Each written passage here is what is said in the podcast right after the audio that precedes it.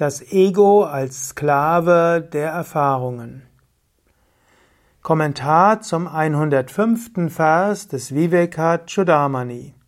Shankara schreibt: Vishayanam anukulye sukhi dukhi viparyaye sukham dukham chatat dharma sadanandasya natmanaha wenn die Sinneserfahrungen angenehm sind, ist das Ego glücklich. Andernfalls ist es unglücklich. Glück und Unglück sind Zustände des Ego, nicht des unsterblichen, ewig glücklichen Selbst.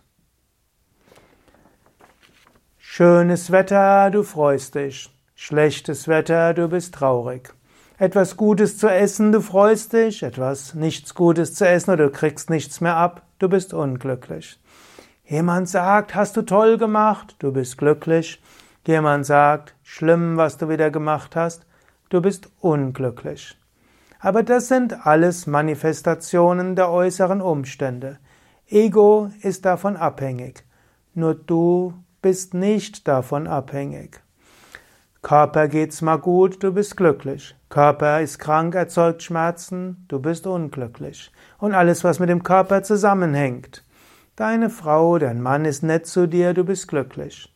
Er oder sie sagt, wir müssen mal ein ernstes Wort reden, du bist unglücklich. Kinder sagen, Papi, Mami, du bist glücklich. Kinder schreibt eine schlechte Schularbeit, du bist unglücklich. Chef lobt, glücklich. Chef lobt nicht, lobt jemand anders, du bist unglücklich. Willst du wirklich so leben? Willst du so ein Sklave von Umständen sein?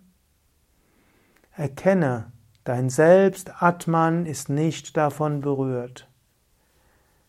Letztlich, der Geist erfährt Glück und Unglück, aber du hast nichts damit zu tun.